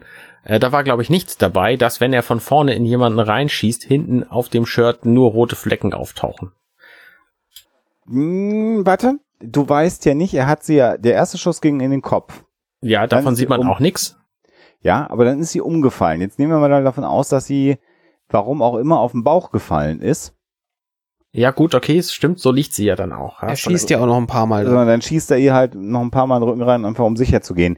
Ob man jetzt bei einem Schuss in den Kopf von vorne auf dem, aber das ist, das ist, ähm, da müsste man jetzt einen Forensiker fragen, weil das ist absurd ist, wie Körper auf Einschüsse reagieren. Die reagieren nämlich nicht so, wie man sich das typischerweise vorstellt. Das, ähm, da habe ich mich schon mal über was vertan und ein Forensiker hat mir dann gesagt, dass ein Körper sich anders verhält. Also nehmen wir mal an, an der Stelle, dass sie auf den Bauch dann am Ende gefallen ist und er hat ihr dann in den Rücken reingeschossen. Na, hör mal, wir sind doch Experten, was Einschüsse angeht. Ich meine, wir haben gesehen, wie Agent Smith auf, auf, auf Neo einschießt, so, und haben das ausführlich besprochen. Stimmt, und das war ja, äh, wie wir ja wissen, ist er ja tatsächlich ernsthaft in echt auf Keanu Reeves ja, geschossen ja, worden. eben. Ja, ja, naja, du hast natürlich völlig recht. Ach ja. Tja. So, und jetzt äh, ist es halt so, dass die Polizisten zunächst mal ähm, äh, ja Sorge haben, dass die Presse von dieser Sache Wind bekommen könnte. Das finde ich auch total interessant. Also das, d- das größte Problem ist, dass ein One-Day-Pattern-Killer, also so ein Serienkiller, der ein Eintagesmuster hat, da ist. Und das wird bedeuten, dass die Presse nervig ist. Und das ist die größte Sorge, die jetzt die beiden äh, äh, Cops hier haben. Das finde ich irgendwie sehr, sehr, sehr, sehr amüsant, ehrlich gesagt. Das ist natürlich einfach aus Schutzgründen nicht, ne? Er denkt da schon an die, an die übrigen Sarah Connors, weil wenn das offensichtlich das, das Motiv ist, dann muss man die anderen vielleicht auch schützen, so. Dafür ist es natürlich viel zu spät, wie wir wissen. Mhm. Und dann sind wir zurück im Badezimmer von Sarah Connor und ihrer Mitbewohnerin. Ja, Mhm. und die sind offensichtlich zwischendurch an die Wand gerannt, denn das Bild von Snoopy, das ich gerade erwähnt habe, das hängt hängt jetzt schief. Ich kann ja jetzt auch gerade nicht dran vorbeigucken. Du hast völlig recht, es hängt schief. Das tat es Ah. eben noch nicht. Das ist schon Nee. echt ziemlich cool. Gut, im Grunde genommen soll man ja auch auf die beiden Mädels achten und nicht auf Snoopy. Und wir sehen Schulterpolster bei Sarah Connor und wir Mhm. sehen ja ein, äh, ich weiß was. Löwenmähne ist das Fachbegriff, glaube ich. Ja, ich war jetzt eher bei dem Oberteil von Ach so, Ginger. Das, Spaghetti oder, Top. Oder Kleidchen, das ist ja eigentlich ein Kleidchen. Nee, aber sie hat das in der Hose drin. Oh. Dann ist, Ist es ein, äh, Äh, Hat sie eine Hose an, Ginger? Ja, du siehst das. Oder Oder? ist das ein Ah, Kleid, das- wo vielleicht ist das ein. T-Shirt, ich glaube ein T-Shirt-Kleid mit einem Gürtel. Vielleicht unsere weiblichen Hörerinnen äh, die sich vielleicht besser mit, mit, mit der Mode der 80er Jahre auskennen, können uns da ja nochmal helfen. Aber ich würde jetzt fast behaupten, das ist so ein T-Shirt-Kleidchen. Ja, ja, ist ähm, es. Ist es genau. Wir sehen es ja jetzt auch gleich nochmal. Ja. Ja. ja. T-Shirt-Kleidchen ist sicher auch der Fachbegriff. Wahrscheinlich, ne? Ja. Das ist, äh, ich habe den, den Quellekatalog damals in den 80ern immer. Ist jetzt ein bisschen sch schwierig zu sagen, wenn ich jetzt mir die beiden so angucke. Ähm, sieht Sarah einfach unfassbar bieder jetzt in diesen Klamotten aus oder war das so? Die sieht unfassbar bieder aus. Da hilft auch nicht, dass Ginger ihr dann den obersten Knopf von ihrem Ensemble öffnet. Okay. Also ich glaube schon, dass das, ähm, dass das psychologisch hier so ist, dass uns eine, eine sehr aufgedrehte, attraktive Frau gezeigt wird, die dann leider drauf geht. Und wenn, nehmen wir halt Sarah Connor und folgen ihr für den Rest des Films. Und am Schluss ist sie aber trotzdem die erheblich coolere. Hm. Ähm, ja, und ich glaube, dass hier äh, schon deutlich werden soll, dass äh, ihre Mitbewohnerin die mehr outgoing äh, Person ist ähm, und Sarah eher so die etwas schüchternere. Also sie, Mhm, mhm. äh, ich meine, Linda Hamilton ist einfach eine schöne Frau, da brauchen wir uns nichts vormachen, aber ähm, wie du schon sagst, so eine Relation der beiden, äh, auch in der damaligen Zeit, ist sie so ein bisschen äh, biederer, ja. Du hast, hast du bieder benutzt, das Wort?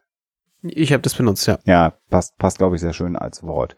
Aber nicht unmodisch. Also schon modisch, aber nicht so sexy oder so, ähm, ja, auf, auf Party getrimmt, äh, getrimmt wie, wie Ginger. Hm, hm. Die hat übrigens die Schauspielerin, die Ginger spielt, heißt Bess Motta und die hat in drei Dingen mitgespielt. Das eine ist ein Film, der 87 erschienen ist und das andere ist ein 20-Minute-Workout, was 1983 erschienen ist. So sieht sie im Grunde genommen auch Ja. aus. Ja, genau, das habe ich auch gedacht. Also vielleicht hat sie sich auf diese Rolle einfach sehr vorbereitet und dann hat Cameron gedacht, okay, prima, dann äh, nehmen wir die doch hier auch. Und hat wahrscheinlich nicht so viel äh, ähm, Gage dann auch wahrscheinlich gekostet.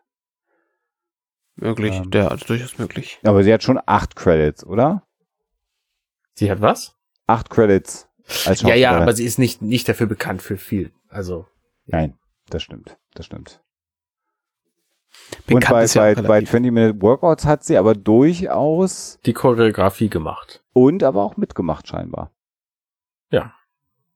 Und es war auch eine Serie, sehe ich gerade. Wow. Ja, ich versuche gerade rauszufinden, wie viele Folgen die hat, aber ich glaube, das steht ja nicht dabei. Vielleicht gibt's die auf Netflix. Abgefahren. Crazy. Ja. Ähm, das war auch mal eine Zeit, ne? So Aerobic-Sendung. Ja, Ja, aber Aber da das ist auch genau das, für. also dafür ist sie halt auch genau der Typ, oder? Wenn Genau, ich mir ja, so, ja, so ein ja, ja, ja. Aerobic-Video vorstelle, dann ist sie genau der Typ, der da drin auftaucht. Ja, ja klar. Also da hast du noch die, die, die, die Legwarmer unten an den Turnschuhe dran und Ja. da passt das irgendwie. Ja. Ja, ja, genau.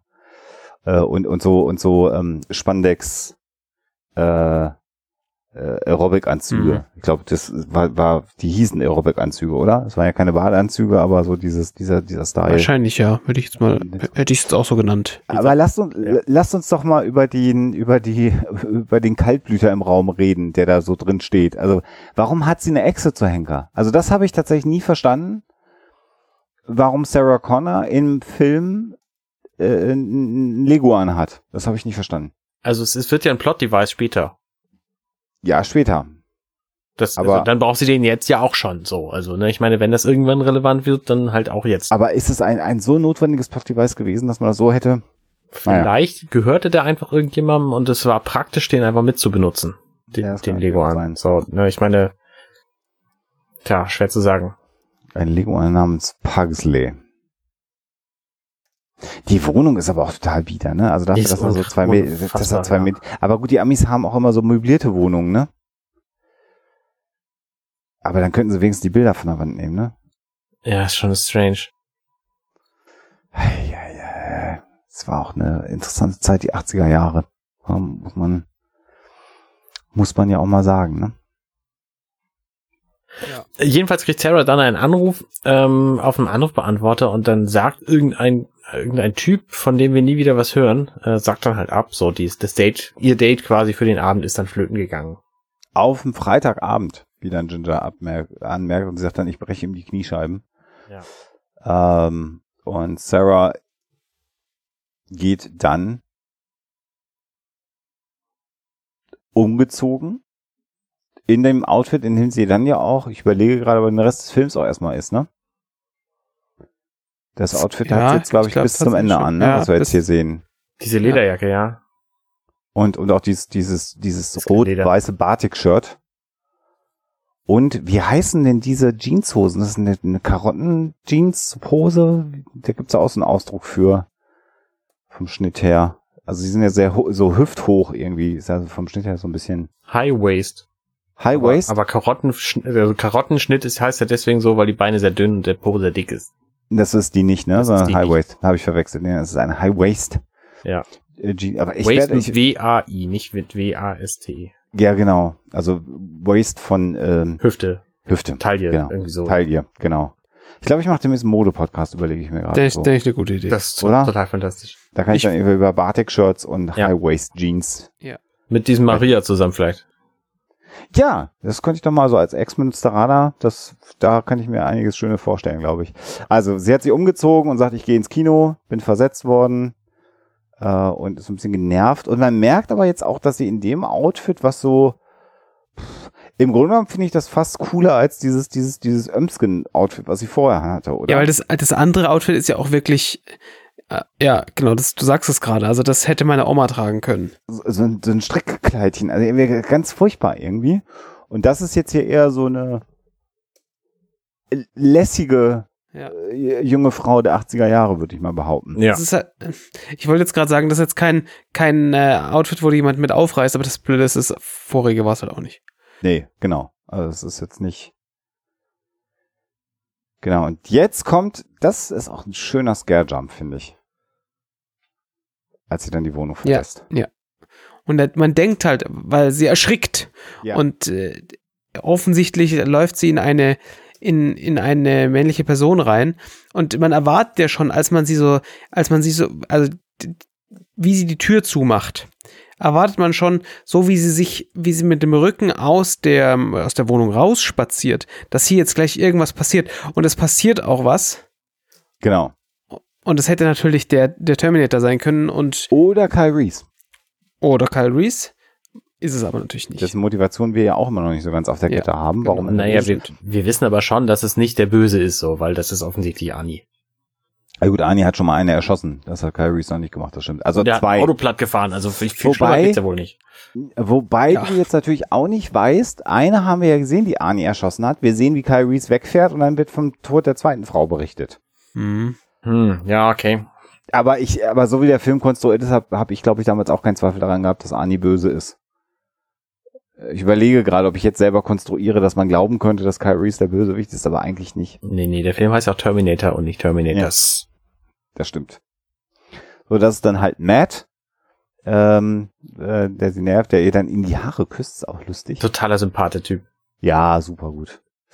Und dann geht sie aus der Wohnung raus und das ist ja auch eine interessante Konstruktion, die es in Los Angeles wahrscheinlich ein bisschen häufiger auch gibt, ne? dass du aus der Wohnung in so eine Tiefgarage reingehst, aber das ist nicht eine richtige Tiefgarage, sondern es gibt halt noch äh, Bezug zur Oberfläche. Das ist Mhm. schon strange, ja. Ist aber, glaube ich, kommt häufiger vor. Ähm, habe ich, habe ich halt in Filmen häufiger gesehen. Ich war jetzt noch nicht in Los Angeles unterwegs, aber ähm, Naja, das haben wir aber, also dieses, dieses, äh, diesen Ausgang in eine, in eine so halbtiefe Tiefgarage, das gibt's schon. Also das äh, Ja. kennen wir, glaube ich, auch aus, aus vielen anderen Filmen und Serien Mhm. der Zeit. Da sieht man das sehr, sehr oft. Und sowas gibt's tatsächlich Ja, ja. einfach. Ja, ja, genau. Und dann geht sie wieder an ihren super schicken Roller Mhm. Ach, ja. und besteigt ihn wieder ohne Helm, äh, Mhm. was wir natürlich nicht unterstützen können, aber das war damals so. Und jetzt kommt so eine Sequenz, wo sie so nach links und rechts guckt, so ein bisschen suchend, als ob sie das Gefühl hätte, da wäre was. Das macht auch die Musik aus. Also die Das Musik macht ist auch so ein Suspense-Ton. Moment, genau. Meinst du, die hat sie gehört? Ja, ja, klar. Das, deswegen schaut sie dann, okay. Das ist bestimmt der Wind in dieser Halle, in diesem, in Ja. diesem Loch, wo sie. man, man könnte jetzt argumentieren, dass sie vielleicht doch nochmal drüber nachdenkt, dass ja Sarah Connor erschossen worden ist. Hm, möglich, ja. ne, ihre Namensvetterin, wobei sie ja nur von dem Tod von einer Sarah Connor im Moment weiß. Und dann fährt sie halt los und wir sehen dann, dass dieser Blick ja nicht ganz ungerechtfertigt ist, denn Kyries hat in der Tiefgarage gestanden. Genau, Und hat gerade als die sie dieses gefunden. Parkloch verlässt, wird sie halt verfolgt. Genau, er hat sie gefunden. Genau. Und also hier jetzt auch, also ich meine, da sind wir jetzt wieder in so einem super Creep-Moment, weil wir wissen, wie du gerade schon gesagt hast, wir wissen immer noch nicht so wirklich, was ist seine Motivation und jetzt und jetzt lauert er ihr offensichtlich in der Tiefgarage auf. Ist schon ein bisschen seltsam. Was mir übrigens, äh, ich bin jetzt gerade schon ein Bild weiter und sehe dann wieder Traxler und Moment, ich bin aber noch ein Bild zurück, weil da sehen wir nämlich einen alten Golf stehen. So, wenn ihr ich hier schon die Aufgabe habt, auf alte VWs hinzuweisen, da steht so ein alter Golf 1 rum. Da müssen wir korrigieren, das ist natürlich äh, kein Golf, weil ähm, der Golf in den USA ein Jetta gewesen sein müsste. hießen die Jetta. Ja, das kann natürlich sein, ja. Hast du recht. Ja, ich bin mir ziemlich sicher, dass es ein, ein Jetta gewesen sein muss, weil Golf gab es einfach in den in den USA nicht. Na gut. Als Auto nicht. Als Auto nicht. Also der Aber, warte mal, aber in, in, in, in, in ähm, Remington Steel fährt Laura Holt einen Golf Cabrio. muss alles zurücknehmen, weil der Jetta war ja das Fließheck von, von VW. ja. Den gab es bei uns ganz lange nicht. Und vielleicht haben sie damals den, also was ja, was ja so, so, so Hatchbacks, das war ja, also so, so äh, abgeschnittene, so wie, wie halt bei uns jedes Kleinwagen, jeder Kleinwagen aussieht, das ist ja in den USA einfach völlig unnormal. Ja. Und es kann sein, dass sie den Golf tatsächlich verkauft haben, eine Zeit lang, ähm, und dann haben sie halt nur noch den Jetta verkauft. Das mag sein, aber das ist ein Golf. Ja, ich nehme das alles zurück und behaupte das Gegenteil. Und wie gesagt, ne, Remington Steel, Laura Holt hat einen, einen Golf Cabrio gefahren. Da Ja. kann ich, äh, lege ich meine Hand für ins Feuer. Ja, ja, ja. Schön, dass wir darüber gesprochen haben. Traxler wollte ich noch sagen. Traxler hat eben übrigens in der ersten Sequenz Kaugummi gekaut und Kaffee getrunken. Also wir haben die Kombination von Kaffee, äh, von Kaugummi und äh, Zigaretten schon gehabt. Wo ich ihn jetzt gerade noch mal sehe, ähm, hat er einen Kaugummi im Mund gehabt und Kaffee getrunken, ganz offensichtlich. Also das äh. Merkwürdige Kombination mit Kaugummi äh, scheint da an der Tagesordnung ge- Okay. zu sein. Also ich muss leider nochmal an diesen Golf, zu diesem Golf Ja. zurückkommen, Danke. weil ich wusste, dass da irgendwas falsch ist. Also, weil nicht, dass dann wieder Leute kommen und, und wie bei meinem äh, Riding Shotgun, dass ich offensichtlich einfach falsch übernommen habe von was anderem. Ach so, Ah. genau. Riding Shotgun ist im Grunde genommen richtig, kommt aber nicht von den Polizeiautos, sondern kommt von den Postkutschen schon. Ähm, äh, wer hat denn das kommentiert? War es Tobias, der es kommentiert hat? Ich bin mir Ja, nicht mehr ganz Tobias? sicher, aber ja. Ja, also äh, Shotgun haben wir gesagt, das kommt wegen den Polizeiautos. Gut, dass du mir das in Erinnerung rufst. Und es kommt schon von den alten Postkutschen im Wilden Westen, weil da der Beifahrer auch mit einer Shotgun auf dem Kutschbock mit drauf gesessen hat. Korrekt. So, jetzt kommen wir zurück zum Golf. So, der Golf. Der Golf ähm, 6 ist der erste Golf, der in den USA verkauft ist. Vorher war es der Rabbit. Der Rabbit, Der Rabbit. VW Rabbit. Wie ein Kaninchen. Volkswagen Rabbit. Korrekt, ja. Weiß Bescheid. Das mit den Winden, das haben sie einfach nur bei uns gemacht. Nice. VW Golf MK1 Rabbit. Genau, also ich, ich, ich wusste, dass er nicht mehr so, dass er nicht so heißt, aber ich habe es halt mit dem Jetta verwechselt. Genau, und in, in Remington Steel war es ein 1980 Volkswagen Rabbit Convertible One. Ja. Den sie gefahren hat. Dann haben wir das auch aus der EMCDB äh, Org Ja. entnommen. So, dann haben wir das auch beantwortet. Wir wollen ja hier auch nicht durch den Film durchhudeln. Wir wollen das ja Und schon auch eben. Und der Rabbit hatte auch noch weniger Leistung als der, als, als der Golf. Ähm, aber nachdem man eh nicht so schnell fahren durfte, ist das ja. und war wahrscheinlich auch alles Automatik, was in die Staaten verkauft wurde. Oh, wahrscheinlich. Also ich meine, nobody drives the stick. Weil bescheuert. Ja, Das hätten sie mal zurückbringen können. genau. Interess Rabbit. und interessanterweise, interessanterweise ist dieses Rabbit Cabrio auch made for USA gewesen scheinbar. Ist ja auch spannend. Da könnte ich mich jetzt auch noch stundenlang mit beschäftigen. Aber das, wir, wir sehen ja auch gar kein Cabrio, deswegen weiß ich gar nicht, warum ich darüber die ganze Zeit rede. Aber ich wollte Ja. mal erwähnt haben. Ja, denke ich, das schon, kann man schon machen. Das Bei ist aber 80er. interessant, auch der, der Einer Golf, der ähnelt dem Zweier Cabrio sehr von hinten. Weil nämlich das, das Zweier Cabrio, das hat ja diese, diese komischen, abgeschwächten, ähm, trapezförmigen Rücklichter gehabt und das Cabrio davon eben nicht, sondern das sah aus wie der Einer Golf, also wieder wieder Golf 1. Mhm.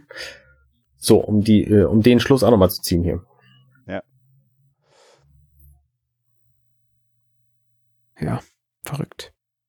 Verrückt. Wir haben schon relativ viel gesprochen. Wollen wir noch weiter oder äh, habt Ich glaube, ihr- wir, wir haben ja eine gute Sollbruchstelle, glaube ich, jetzt erstmal wieder, würde ich jetzt behaupten. Mhm. Also Sarah Connor fährt in die Nacht, wird von Kyle Reese verfolgt. Wir wissen nicht, wo Arnold Schwarzenegger sich äh, äh, aufhält. Und wir haben, wenn ich jetzt das überschlage, schon acht, über acht Minuten des Films gesprochen. das ist Ähm, Das ja fast schon eine Minute zu viel. Ja, ja. So. Also ich könnte, ich könnte jetzt auch sagen, wir machen erstmal wieder ein, ein kleines Päuschen, lassen unsere Zuhörer äh, alleine ähm, mit, mit Mode aus den 80ern und Autos aus den 80ern. Und Walkmans aus den 80ern. Äh, Walkmans. An der Stelle noch ganz kurz, ne, äh, weil dieses Walkman-Thema hat mich ja die ganze Zeit nicht äh, äh, losgelassen. Und ich dachte die ganze, also ich war mir relativ sicher, es müsste ein, ähm, es müsste ein TRS-2, glaube ich, gewesen sein. TPS, äh, TPS L2 ist es aber dann nicht. Das heißt, ich komme nicht genauer drauf und habe in, natürlich währenddessen mal so ähm, nachgeschaut, so der TPS L2 ist jetzt zusätzlich zufällig auch gleichzeitig der Walkman, der in Guardians of the Galaxy benutzt wird. Ah. Was bezahlt man denn für so einen TPS2, wenn man sie kaufen möchte heutzutage bei eBay? So 400 Schleifen. Krass. Ist einfach, es ist Und dann, einfach und dann, so dann, dann musst du davon ausgehen, dass da die, ähm, die Antriebsriemen komplett im Eimer sind. Dann musst du dir also auch Antriebsriemen dazu holen und das Ding reparieren, damit es überhaupt noch funktionieren kann. Na, die gibt's aber auch zu kaufen mit äh, General überholt. Die kosten halt dann so 600 Schleifen. Da siehst du. Moment, was hast du gerade gesagt? Ist das jetzt für ein Modell? Der Sony TPS L2. Ah, sieh an, weil ich habe nämlich hier auf Walkman-archive.com Ja, den Film Terminator gefunden. ja, da war ich auch. äh, da äh, äh, behauptet äh, diese Seite, dass es ein ein Toshiba-Gerät sei, auch wenn sie es Walkman nennen. Aber das ist doch nur, das Toshiba-Gerät ist doch das, was sie am Schluss in ihrem Auto dabei hat. Ah, ja, natürlich hast du recht. Ja, ja. Hast du recht, richtig. Sonst, sonst hätte ich das, weil da war ich inzwischen, Oh, ja, also ich habe, glaube ich, die, die komplette, das komplette äh, Internet äh, Informationen zum Thema Terminator und Walkmans durch äh, exerziert und komme leider zu keinem guten Ergebnis. Ähm, es gibt später nämlich noch mal eine Close-up-Aufnahme dieses dieses Walkmans, äh, als als die beiden anderen bumsen. Ähm, und da ist ein Schalter mit einem orangen Inlet zu sehen. Den hat aber der TPS L2 nicht. Der hat zwar, der, der den sie da benutzen, hat zwar die, die links-rechts Volume-Regler, aber dieses, dieser orangene Knopf, den gibt's nur oben für den, den Hotline-Knopf, was einfach verrückt ist. Und der hat zwei Kopfhörerausgänge. Ähm, und das heißt, ich finde dieses, gena dieses genaue Modell nicht. Aber wir haben sicherlich den, den einen oder die eine äh, Walkman-Connoisseuse oder Connoisseur in den Zuhörern, die uns dann bestimmt sagen können, was wir genau da für ein Modell sehen. Wobei, haben die nicht hinterher zwei Kopfhörer an dem Ding angeschlossen? Das kann schon sein, ja. Matt und, und, und Ginger, dann würde es ja schon wieder für das Modell oder die Modellbaureihe eventuell Ich- sprechen. Haben wahrscheinlich teilen die- die sich nicht einen Kopfhörer? Ich bin mir da gerade auch nicht mehr so sicher, wie das. Na, wir werden es ja erleben. Ja. Wir kommen da ja noch hin.